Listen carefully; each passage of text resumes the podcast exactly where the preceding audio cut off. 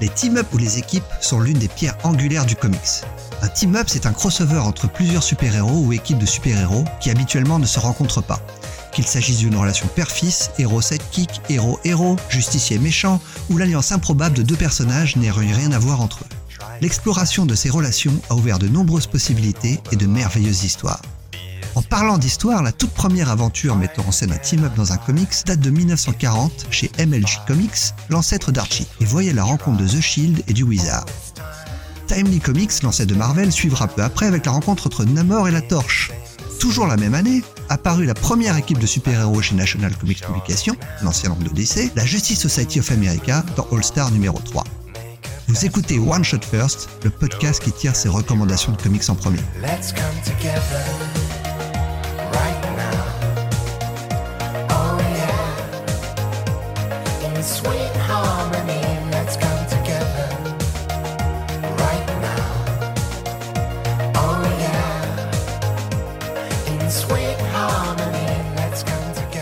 Dans cette émission, on va parler de team-up avec des épisodes uniques, mythiques ou méconnus, adorés ou détestés et essayer d'expliquer pourquoi ils sont importants à nos yeux. Je suis Grey Pigeon et pour m'accompagner, le meilleur d'entre nous deux, ce qui en soi ne veut strictement rien dire. Mais il est si bon que Bill Sienkiewicz a déjà préparé son portrait. Celui qui est à la fois mon sidekick et aussi ma némésis, bien sûr, c'est Spades. Salut Spades. Salut, t'as pété un plomb Alors, on va parler de Team Up aujourd'hui. Je rappelle les règles. On va faire un DC, un Marvel, un titre indépendant chac- chacun. Sauf qu'on va pas vraiment les suivre ces règles puisqu'on s'est ajouté une contrainte. Parler des Team Up autour de Batman parce qu'on est toujours dans le mois Batman avec un petit peu de retard, mais on est toujours dedans. Donc, va y avoir en fait pas mal de DC. Et c'est parti direct en attaque avec toi, Spades, et un crossover DC Marvel pas piqué des hannetons. Tu nous as choisi. Donc j'ai choisi euh, Batman euh, Daredevil avec King of New York. Donc c'est une c'est un one shot écrit par Alan Grant et dessiné par Eduardo Barreto. C'est comment expliquer l'histoire Euh, En fait, euh, Catwoman a piqué des dossiers au bureau de- d'avocat de, Matt Murdock et en fait euh, pour les refiler à, à un mystérieux euh, personnage sur euh, Gotham. En fait, c'est tout simplement le Scarecrow, l'épouvantail qui essaie de prendre le pouvoir à Manhattan. Donc en défonçant la gueule euh, au Kingpin. Ouais, c'est c'est c'est pas mal. C'est une bonne idée, je trouve, d'avoir d'avoir mis euh, de mélanger le Kingpin avec Batman et le Scarecrow avec Daredevil. C'est comment dire, ce sont des, des ennemis qui correspondent bien aux héros euh, inhabituels. Ouais, puis ce que j'aime bien, c'est qu'il justifie absolument pas le fait que les deux mondes se croisent. Y a Pas de tout. truc. C'est voilà, Il- c'est le même monde. Démerdez-vous avec. C'est un petit peu le, c'est un petit peu la constante de tous les titres qu'on a choisis d'ailleurs. À chaque Ouais. fois, c'est censé faire sens, même si euh, c'est complètement anachronique a priori. Mais euh, Mais ça fonctionne bien. Hein ouais, on découvre donc que Daredevil et Batman se sont déjà rencontrés plusieurs fois, que en fait ils ont un certain respect l'un pour l'autre tout en ne s'aimant pas franchement non plus. ouais, ils sont ils sont plutôt euh, méfiants l'un vis-à-vis de l'autre dès au départ en tout cas. Ouais. Ils font équipe après, mais au début ils sont pas trop, euh, ils sont, ouais, ils sont pas trop contents de se retrouver. Non, non, c'est même au début, euh, quand Daredevil apparaît dans, dans les rues de Gotham, c'est Hum, s'il me trouve, il va pas être content. Ouais, c'est ça. C'est bien sûr le, le titre, euh, comme je disais, est écrit par Alan Grant et dessiné par Eduardo Barreto. C'est une équipe euh, très bah, très classique pour Daredevil et pour Batman. Ouais, ouais, ouais. Bah, c'est, c'est euh, Alan Grant, il est longtemps officier chez 2000 a dit, mais à cette époque-là, en tout cas, on est dans les années 90, là, si je me Ouais, trompe pas. ouais, ouais, tout à et fait. il travaillait pas mal, ouais, chez, chez DC et Marvel. Ouais, et puis Ed- Eduardo Barreto, qui pour moi est un des dessinateurs classiques euh, de Batman euh, les plus emblématiques des années 90 aussi, même si euh, bah, son nom sort pas souvent dans les dans les dessinateurs classiques. euh, Je trouve euh, je le trouve important quand même quoi. Ouais, ouais, ouais, son style, son style est super pour eux. Il marche bien pour les, pour les deux persos. De toute façon, les deux persos se ressemblent beaucoup, hein. Ouais, bah, et puis ils en jouent beaucoup tous les deux, hein, Ouais. euh, les, les auteurs, parce que justement, euh, le côté euh, qui font la gueule en permanence, mais pas vraiment, avec euh, Matt Murdock qui se fout limite de la gueule de, de Batman par moment, Mm, mm. notamment quand ils se font piéger euh, par Catwoman qui les balade grâce à un capteur posé dans une valise. Ouais, ouais, ouais, ouais, c'est, euh, c'est, pas le comics du siècle, clairement, on va Non, pas se mentir, non, hein, mais c'est, euh, plaisant. On est content de retrouver les deux héros qu'on aime bien, les voir, les voir se faire équipe, mais bon, voilà, Ouais, et puis et puis il y a des, des pages qui méritent le coup d'œil quand même. Ouais, Notamment ça. euh, vraiment le quatrième chapitre qui est l'affrontement entre le Kingpin réellement et puis euh, le Scarecrow sur la sur la Statue de la Liberté. Eh, le Kingpin dans son hélico, c'est pas mal, hein. Ah ouais, franchement, le, le mec, euh, je- tu sais même pas comment il tient dans le cockpit. C'est ça.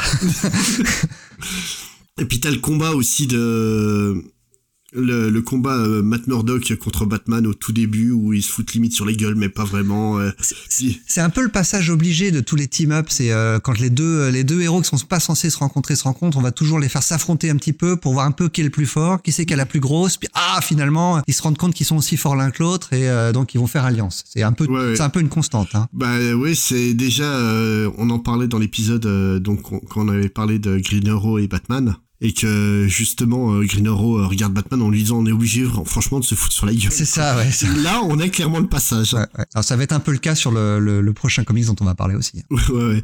Bon, pour le, pour le coup, celui-là, donc, il est sorti en décembre 99 en, en VO et en France, on l'a, on l'a eu aussi dans Batman hors série numéro 13 euh, chez Semic en mai 2000. Donc, euh, bah, même pas six mois pour qu'il sorte en France, c'était rapide à l'époque. hein. Ouais ouais c'est pas mal. Et euh, en VO tu sais s'il est disponible maintenant, s'il a été euh... On le trouve toujours d'occasion. Après, euh, ce genre de truc, c'est rarement réédité, malheureusement. ouais ouais c'est ça. Donc, euh, je te passe la main pour le tien. Quel personnage de Marvel as-tu décidé pour mettre avec notre Batman Alors, un personnage qui ressemble énormément à Batman, en fait, non, c'est son exact opposé, c'est Captain America, car ils ont fait équipe ensemble en 1996 sous la plume et le, dé- le stylo le crayon de John Byrne, parce qu'il est au scénario et au dessin. Alors, l'histoire, on est en 1945 et l'Europe est déchirée par la guerre, évidemment, et Captain America, il va déjouer un, des derniers assauts allemands avec l'aide du Sergent Hulk et la Easy Company. Et Cap, il va être alors appelé au- euh, du front pour une mission top secrète à Gotham City, où il va devoir démêler un problème d'espionnage lié au Joker et aussi à la bombe nucléaire, parce que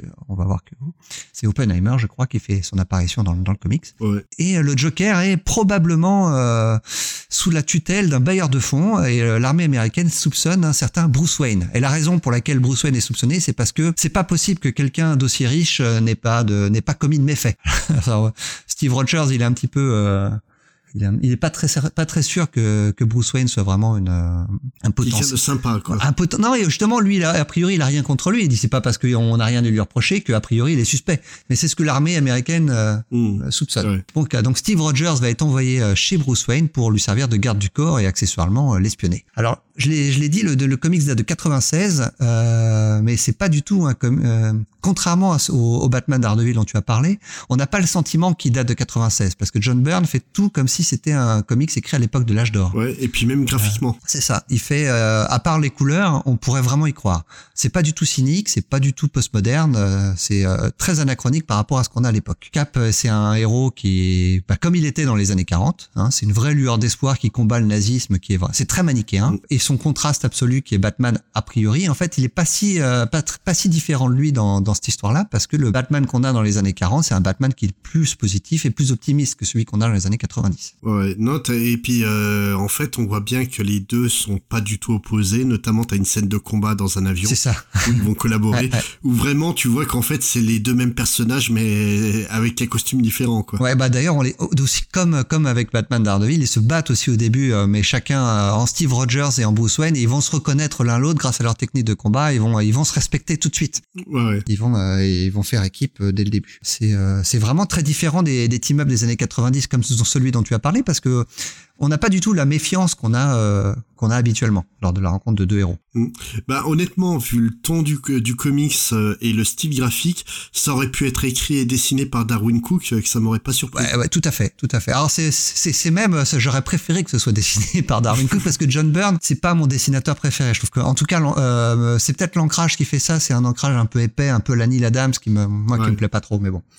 C'est un détail. C'est un, un comics un peu désuet qui est plutôt sympa. Euh, par contre l'histoire, on va pas se le cacher, elle est pas top top. Hein. Elle est assez, assez basique. hein. C'est une histoire d'espionnage. Le, le, le Joker il est manipulé en fait par le Crâne Rouge. Hein. L'armée pensait que c'était Bruce Wayne, mais c'est le Crâne Rouge qui est derrière tout ça. C'est pas hyper original. hein. Mais il y a quelques bons passages. Il y en a un dont je suis sûr, ça t'a fait sourire. C'est le moment où le Joker se rend compte qu'il travaille pour un nazi. Il a une réplique géniale. Je suis peut-être un fou criminel, mais je suis un fou criminel américain. C'est marrant, on avait quasiment la même réplique dans, dans le film Rocketeer. Oui, oui, c'est vrai, c'est vrai. Bah, d'ailleurs, c'est euh, c'est c'est c'est la même époque. si vous hein. Voilà, et puis si vous avez aimé le film Rocketeer, ce comics euh, va vous plaire, hein, parce que c'est vraiment le, le même style d'optimisme. euh, Ouais, un peu un, un, un peu un peu naïf, mais sympathique. J'allais en parler de l'épilogue parce que justement, ça fait référence à Génération, Ouais. euh, qui est un autre Elseworld qui est écrit par John Byrne et euh, dans lequel on a dit qu'il a remplacé Batman et, euh, et Robin, c'est euh, Bruce Wayne Jr., le Ouais. fils du Batman original. Ça, c'est, j'ai trouvé ça vraiment chouette. Ça Ouais, ouais, c'était sympathique déjà et quand tu tournes la page que tu vois Batman et puis un Robin roux, tu fais c'est quoi, là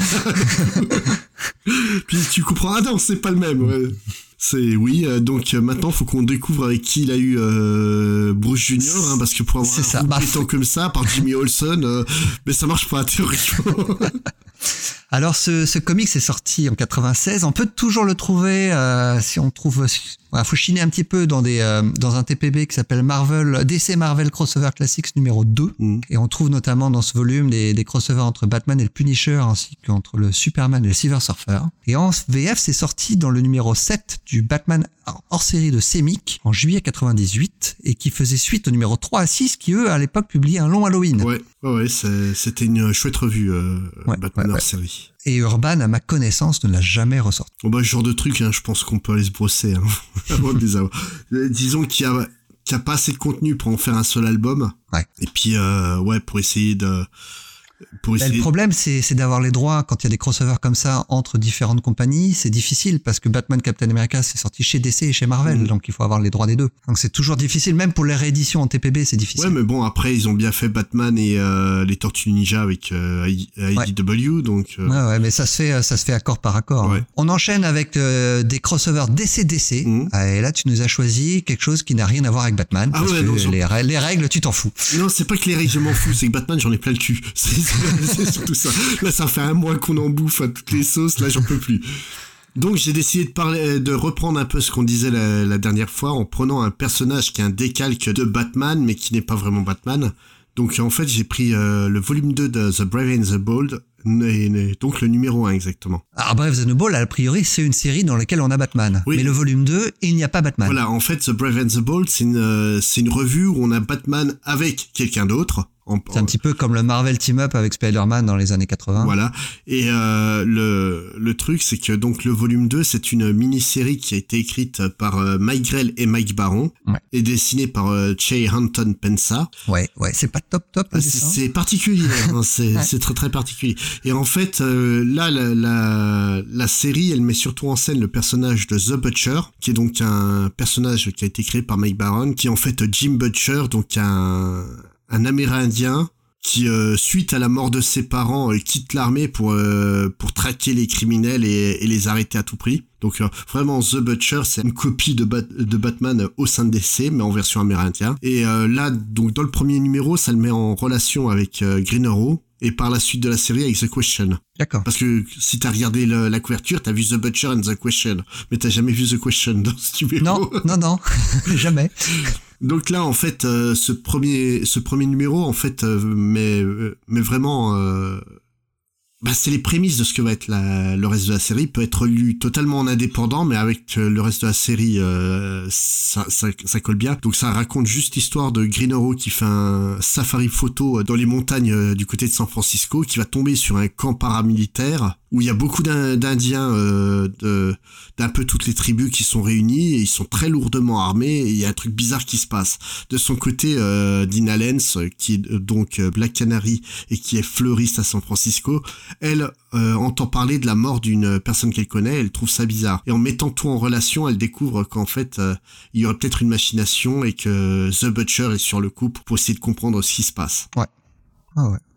C'est c'est une, euh, une bonne histoire. Ça m'a laissé un peu sur ma faim. Je pense que je lirai la suite pour pour avoir le fin mot Mhm. parce que c'est euh, comme tu l'as dit, c'est un vrai one shot, mais on sent qu'il manque des bouts quand même. Voilà, c'est ça introduit réellement le, le- les prémices de, de ce qui va être la série, quoi. Et, et je comment dire, euh, j'ai pas lu la suite, donc je sais pas comment ça, comment il va insérer The Question là-dedans. Euh, j'ai vraiment eu le sentiment que ce, cette histoire a très bien pu être un, un arc de la série Green Arrow, Ouais. tout simplement. Enfin, ouais, de, que Mike Grell écrivait à l'époque. Mm. Parce que c'est exactement dans le même ton, on retrouve le même personnage. Voilà. Donc c'était peut-être, le- le- j'imagine que la s'assurer euh, Green Arrow avait du succès, elle avait du succès, donc ils surfent là-dessus en lançant une deuxième mini-série Ah, avec le en, même en personnage. fait, euh, en fait, le truc, c'est que la série euh, Green Arrow par Mike Grell avait un succès d'estime, parce qu'on peut pas dire que ça se vendait particulièrement beaucoup, mais c'était très apprécié. Et surtout, en fait, elle fait euh, suite à la série The Butcher de Mike Baron et Shea Anton Pensa. Ouais, ça je l'ai pas lu cette série-là. Donc, je- c'est c'est une série qui a pas duré très longtemps, mais euh, qui est vraiment, euh, bah, il y a une vraie filiation avec le Green Arrow de Mike Grell. Donc c'était logique en fait de faire ce numéro qui introduit euh, Green Arrow dedans. Et Green Arrow en fait va quasiment disparaître par la suite. hein. D'accord. Mais bon, là on a une séquence incroyable où il débarque en, en slip et en peignoir. Oui, à la scène où il ouvre la porte en slibard. Mais... Oui, bonjour, vous désirez? C'est pour réparer la photocopieuse. Ah, c'est, oui, j'avais oublié cette séquence-là. que J'ai éclaté de rire. quoi. C'est, tellement euh, bah, 90s hein, quand même. Je voudrais voir Green, euh, Green Arrow. Il est là-haut, va le voir. Là, il ouvre la porte en slibard. Waouh. Non, c'est surtout, surtout Dina, t'arrives au mauvais moment. Ah oui, effectivement, quoi. Non, non, mais la, la séquence, j'ai fait, waouh. Et puis, ouais, comme tu dis, euh, graphiquement, c'est quand même très, très particulier. Hein. Chez Anton Ouais. Les style- couleurs aident pas. hein. Les Ouais. couleurs, c'est hyper flashy. C'est euh, le personnage amérindien. Il, est- il, est- il a la peau rouge. hein. Ouais, non, puis même euh, le style graphique général, hein, le, le, le trait de chez Anton Penza est très très particulier, quoi. C'est notamment la moustache très très très très bouclée de Green Arrow. Ouais, ouais. C'est Ah, c'est Nicolas le jardinier. ouais, c'est un peu ça. c'est Henri Dess. Mais non, non, vraiment graphiquement particulier, mais euh, si vous aimez le run euh, de Mike Grell euh, sur Green Arrow, ça mérite d'être lu, quoi. C'est vraiment dans l'affiliation à 100%. Et, si- et sinon, ça a été publié en VO en décembre 91. C'est inédit en français et il, est- il existe un TPB de ce volume aux US, mais achetable quand comment dire euh, Qu'en occasion, on va en occasion, ouais. neuf. Ouais. Ouais. C'est vrai, malheureusement. ouais. Et toi, donc tu as choisi euh, Ah, beaucoup plus vieux. Euh, moi, je suis allé à 1968 avec le World Finest 175, avec un scénario de Léo Dorfman et au dessin un certain Neil Adams. Mm. Alors, l'histoire, c'est... euh, comment dire? Alors, c'est le, c'est, c'est le Silver Age. hein. Là, on est à la fin du Silver Age, début du Bronze Age. Euh, ouais. Alors, c'est Superman et Jimmy Olsen qui affrontent Batman et Robin euh, dans un duel annuel visant à déterminer lequel des duos est le plus malin des deux. Hélas, parce qu'on peut pas vraiment laisser s'amuser tranquillement un héros, le Superman Revenge Squad et le tout nouveau Batman Revenge Squad ont l'intention d'utiliser ce concours pour éliminer les deux équipes. Parce qu'en fait, les méchants ont réussi à manipuler les trophées qui sont à gagner à la suite du, du, du- concours, destinés aux gagnants pour euh, éliminer euh, l'un des deux. Le problème est que Batman et Superman sont à égalité après chaque épreuve parce que les vilains ne peuvent pas s'empêcher d'intervenir pour faire gagner le faire gagner son poulain. Ouais, non, parce que Batman, il essaie bien tout seul de tuer Superman. Hein. C'est ça. Ah bah, il, il a caché une bombe atomique sur un bateau. hein. Ah, tu as trouvé C'est fabuleux. Hein puis il l'a fait péter, à Superman. bah, bien sûr. Ah, L'écologie, euh, Greta Thunberg, là, elle est, elle est en PLS en disant ça. Alors finalement, le concours il est interrompu par Flash et les, héros vont décider de se partager les trophées parce qu'ils ont mieux à faire. Et c'est alors qu'ils vont réaliser, enfin, grâce à, à Robin et à Jimmy Olsen, que les, les trophées ont été modifiés pour les faire exploser. Et euh, donc les plans des vilains vont être déjoués grâce à Jimmy et Robin. Mm. Et l'histoire se termine avec Batman, Superman, Jimmy Robin qui capturent leur Revenge Squad euh, respectifs pour de bon. Alors, euh, la raison pour laquelle j'ai choisi ce comic, tu as dû te demander, mais pourquoi il a choisi ça Moi, Ouais, moi, ça m'a bien fait rire. c'est pas pour la qualité du scénario qui est, comme j'ai dit, très Silver Age. hein. On est vraiment euh, dans l'ambiance de la série télé Batman de l'époque dont on avait parlé dans l'épisode précédent. hein. Euh, les, les comics Batman à cette époque-là étaient à l'image de la série télé. Ouais. C'est c'est enfantin, fun et stupide. Euh, c'est on est là pour s'amuser, hein, pas vraiment pour avoir peur pour les héros. Non, non, la raison pour laquelle j'ai choisi ce titre, parce que c'est le tout premier travail d'intérieur de Neil Adams sur Batman. En 1968, en effet, Batman a 27 ans. Non, Batman n'a pas 27 ans en 68, c'est Neil Adams qui a 27 ans et c'est euh, une des étoiles montantes du moment chez DC. Hein. Il a déjà prouvé euh, qu'il savait dessiner Batman et Superman parce qu'il a fait plusieurs couvertures, mais c'est la première fois qu'on lui laisse euh, faire des pages intérieures. Et il va se...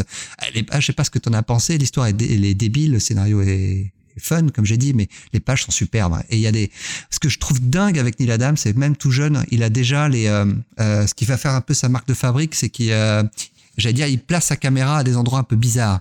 On va, on va voir les personnages en, en contre-plongée. C'est- Ça se faisait pas du tout à l'époque. C'est lui qui a inventé ça. Ouais, non, non, c'est, c'est dès le début, on sait que c'est le Neil Adams. Quoi. Ouais, ouais. C'est euh, c'est vraiment incroyable euh, au niveau de la mise en page. C'est un vrai génie et dès tout jeune, il était, il avait déjà ce ce, ce, ce génie-là. Mais il y a tellement de trucs cons dans, ce, dans cette histoire.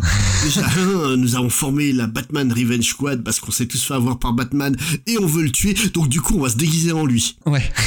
Hein Puis les autres, oh ouais, trop cool, j'ai hâte de mettre le costume. Mais non, Mais on est vraiment dans un épisode de la série télé. Hein. c'est limite ça, ouais.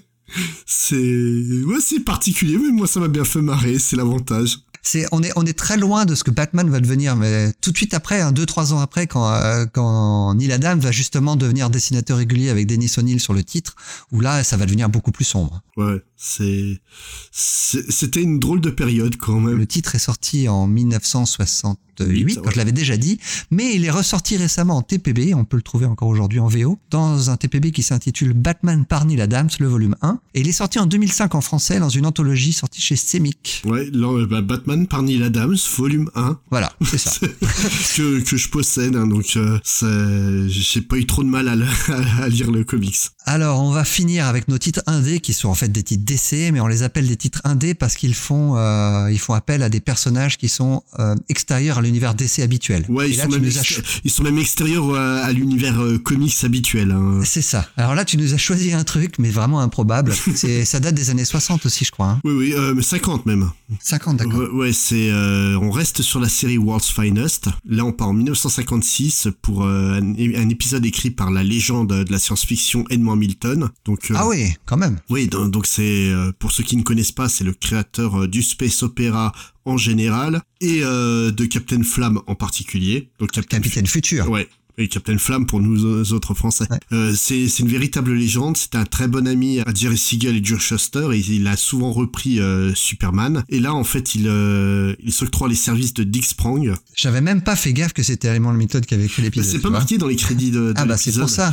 Ouais, ouais. C'est faut fouiller un peu pour découvrir. euh, bah, c'est ça le problème, hein, c'est qu'à l'époque, il n'y avait pas de crédit Mm, mm. des auteurs. Et donc là, il s'octroie les services de Dick Sprang pour le, le dessin. Et puis, bon, ça un style très années 50, Oui, oui, clairement. Mais franchement, ça a de la gueule. Moi, j'adore le, trait de, de Dick Sprang. Ouais, ouais, c'est super. Et euh, là, en fait, euh, donc euh, Batman et Superman sont team up, euh, mais pas tout seuls parce qu'ils sont team up avec D'Artagnan. Oui, parce que c'est assez improbable dès le départ. On dit qu'est-ce qu'on va faire? Il y, a le- il y a une espèce de, de conférence à laquelle c'est Bruce Wayne qui assiste. Non, c'est Clark Kent qui assiste. Clark Kent qui, qui assiste, donc un, un historien qui dit je vais résoudre le mystère de l'homme au masque de fer. Ouais, parce qu'il y a l'homme au masque de fer aussi. Et euh, donc euh, Clark Kent, euh, supérieurement intelligent, se dit Hum, s'il fait ça, c'est qu'il envoie euh, Batman et Robin dans le passé. Comment Ouais. il arrive à ce raisonnement-là? Je- On ne sait pas. mais donc il va voir euh, donc Bruce Wayne et, et Dick Grayson. Hey, est-ce que vous allez dans le passé? Oui, bon bah je viens avec vous. Nom de Zeus. Donc ils se retrouvent euh, au, au 16e siècle. Ils vont. Alors non, au XVIIe siècle, Oui. parce qu'il se retrouve en 1696, ce qui est déjà, ce qui est déjà un scandale, hein, parce que D'Artagnan était déjà mort depuis longtemps en 1696. C'est bon, on va passer là-dessus. Je suis parti 16e, tu vois. C'est plus logique. Mais euh, ouais, et le truc en fait, c'est qu'ils vont tomber sur D'Artagnan qui essaye euh, de rapatrier comme il peut euh, les trois mousquetaires euh, qui se sont fait défoncer la gueule par euh, Bourdet. Mhm. Et donc, euh, hmm, puisqu'ils se sont fait défoncer la gueule, on va prendre leur, euh, leurs bottes, leur chapeau et leur épée, on va se faire passer pour eux. Normal. Ouais, mais en gardant les mêmes costumes. Hein. T'as donc Batman avec sa cagoule. euh, Ah oui. Normal. Parce que c'est vrai qu'en 1696, Bruce Wayne ne peut pas se balader en Bruce Wayne, on, devrait le- on pourra le reconnaître. euh, bah oui. Logique. c'est, c'est... Et donc, euh, c'est un enchaînement de situations, mais totalement surréaliste, avec, euh, Assez avec rocambolesque. Superman qui va aligner euh, quatre ou cinq épées pour en faire une plus grande pour être meilleur que les autres. Pourquoi? On sait pas. J'adore Edmond Hamilton, mais là, je suis sûr qu'en léchant le papier du comics, je faisais un, un trip en LSD, hein, de toute façon. C'est- Ah ouais, C'était très drôle, j'ai j'ai beaucoup rigolé. Je conseillerais pas ça à quelqu'un qui aime le Batman sombre, alors pas du tout. Non, mais euh, c'est assez drôle parce qu'on a une certaine vision de Batman, parce qu'on a lu beaucoup de Batman euh, d'époque plus récente, mais c'est vrai que quand on quand on relit le 20 ou 30 ans de Batman entre les années euh, fin des années 40 jusqu'à la- jusqu'au début des années 70, le Batman n'est pas du tout tel Ah oui, non, puis hein. euh, Edmond Hamilton, euh, que ça soit sur Batman et sur Superman, a vraiment apporté des, des concepts de, de science-fiction de l'époque, Mhm. des trucs qu'on trouve euh, un peu ringards aujourd'hui, mais qui vraiment étaient totalement allumés et c'est super drôle. Après, il faut voir que le, le, le public est visé par ces comics de l'époque, c'est clairement un public Ouais, oui, enfantin. hein. voilà, oui. C'est pour amuser les enfants. hein. Ouais, oui, non, mais totalement. hein. C'est vraiment euh, les comics, c'est pour les gosses. Mais voilà, c'est c'est écrit euh, sans comment dire, sans condescendance vis-à-vis des gamins, quoi. Il y a aucun cynisme, aucun. C'est de l'aventure Ouais, pure. et tu vois que Edmond Hamilton aime euh, les, les romans de Dumas Ouais. réellement et puis euh, et- réellement, il, enfin, il pourrait faire gaffe aux dates, mais à part ça, oui, oui, il les aime, oui. mais le mais le truc ouais c'est vraiment euh, il s'est tapé un trip euh, sur Alexandre Dumas et, et oui et un trip euh, alcoolisé ou drogué certainement en même temps. C'est non c'était marrant euh, bien sûr ouais donc ça a été publié comme je le disais en mai 56 on le retrouve parfois dans des anthologies euh, Batman ou Superman euh, par Edmond Hamilton. Ouais. ça fait très longtemps que ça n'a pas été publié ce genre de contenu mais on- on- dans les bouquinistes on peut en trouver. Par contre en français j'ai trouvé aucune aucune source. Ouais, un jour peut-être. Mais c'est vrai que le, le- ouais, le- les vieux comics comme ça, euh, on a la limite entre le Golden Age et le Silver Age, là, c'est ouais, c'est c'est rarement réédité. Hein. Ouais, mais regarde, en, en France, t'as Urban qui fait la collection Urban Kids, Mm, qui mm. publie justement pour euh, pour les, les moins de 10 ans. C'est typiquement le genre de titre qu'il faut qu'il faut leur faire lire. Ouais, mais le graphisme est un peu vieillot, le, la narration aussi est vieillotte. Ouais, ouais, mais c'est tellement barré quoi que ça plairait euh, forcément. Le, le coup des épées euh, ouais. avec Superman, c'est tellement drôle que ça ferait triper les, les gosses quoi. C'est sûr. Par contre, toi, tu nous as choisi un truc qui fait beaucoup moins triper les gosses. Ah, c'est pas du tout pour les enfants, moi, ce que j'ai choisi. Hein. Alors, pas du tout. Alors, c'est peut-être le meilleur. On a une bonne sélection euh, cette quinzaine, euh, et je pense que celui que j'ai, celui, celui dont on va parler maintenant, c'est le meilleur de tous. Alors, ça s'appelle Batman Houdini, The Devil's Workshop, sorti en 1993 avec un scénario d'Howard Checkin, euh, aidé de John Francis Moore, et un, au dessin on a Mark Chiarello. Mm. Ah, c'est pas vraiment des dessins d'ailleurs, c'est plutôt des peintures. Ouais. Alors, de quoi ça parle? Nous sommes en 1907. Euh, c'est un vrai Elseworld. Et euh, en 1907, à Gotham, il y a une vague de disparition d'enfants. Et notamment dans son quartier le plus pauvre, hein, celui qui donne son titre au comics, The Devil's Workshop. C'est l'atelier du diable en français. Euh, et le coupable n'est rien d'autre qu'un étrange personnage qui passe son temps à rire.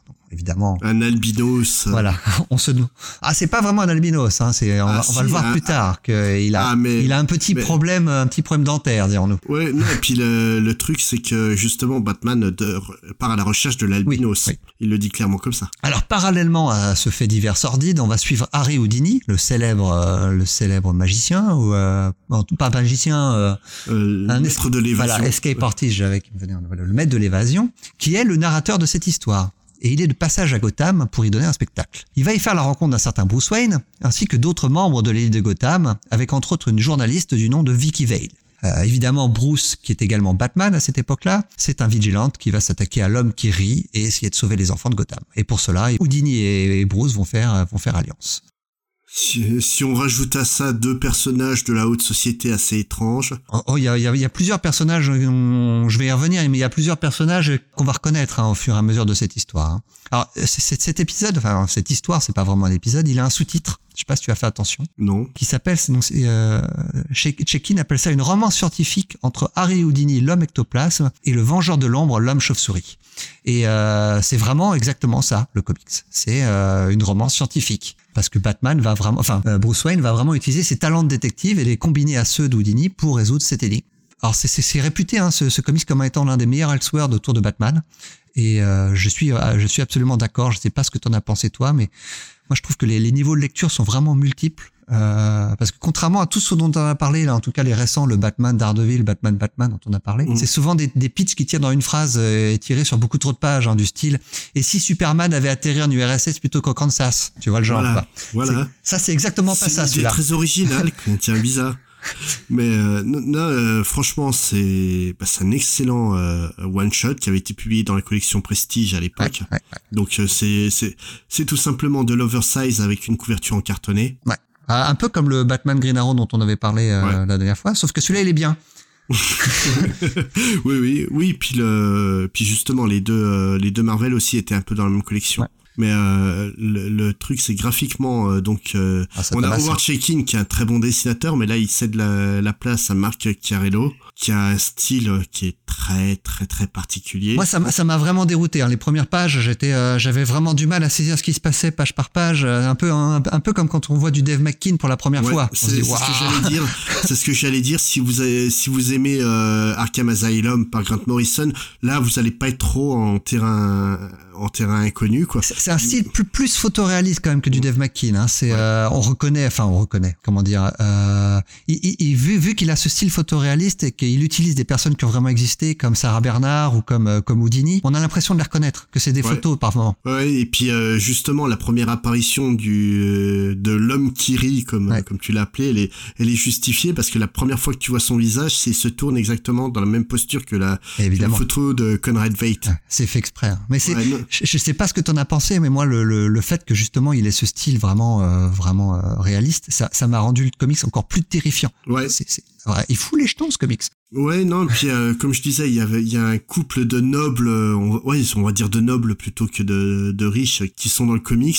En fait, je trouve leur présence quasiment euh, sup- euh, de trop Hmm. parce que ça apporte une composante fantastique qui était peut-être pas nécessaire. Ouais, ouais, ouais. Ouais, c'est vrai que y a bah, justement, oui, oui, la, la, la- partie, la partie surnaturelle, elle arrive un peu sur- comme un cheveu sur la soupe euh, à la fin. Et, mais, mais l'en- l'ensemble reste crédible, mais euh, je pense que c'était pas nécessaire de faire ça. L'homme qui rit euh, suffisait en fait. Ah oui, largement. On a un tueur d'enfants cannibale qui est complètement dément, ça suffit à faire une histoire vraiment horrible. Ouais, non, et puis euh, les séquences euh, quand il fout le feu à, à l'usine et que t'as la, la gamine qui jette par la fenêtre, Ouais, tu ouais. fais waouh, ils ont osé dessiner ça quoi. Ah ouais. Alors, mais c'est c'est un des comics les plus sombres que j'ai jamais lu. Hein. Mais le, par contre, le, l'autre souci que j'ai avec ce comics, c'est surtout, euh, bah, qu'en fait, on pourrait car- quasiment dire que c'est une suite à Gotham by Gaslight. Ouais, ouais, ouais. Mais le problème, c'est que ça se passe euh, beaucoup trop tard. Parce que euh, Gotham by Gaslight, si je me rappelle bien, c'est 1889. Ouais, là, on est 20, 20 ans plus tard, ouais. On est 20 ans plus tard et c'est on est toujours sur un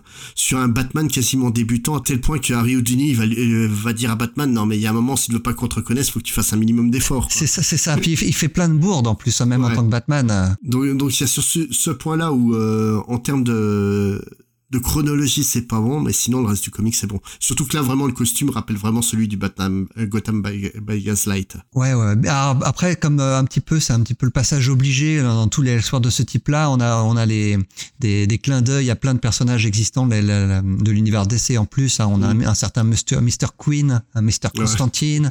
C'est, euh, c'est, pas toujours très subtil, mais ça fait toujours plaisir. Ouais, ouais, mais voilà, là, ils sont, ils ont vraiment été euh, name droppés, puis apparus en une case, et puis Ouais. on en a plus parlé. Il y, a- il y a vraiment que Vicky Vale, euh, qui est un des personnages classiques de l'univers Batman, Ouais. qui a un, un rôle vraiment important. Mais sinon, Ouais. ça, ça, ça fait un, un- un mélange avec des personnages qu'on a vraiment connus, comme, enfin, qu'on a vraiment connus, non.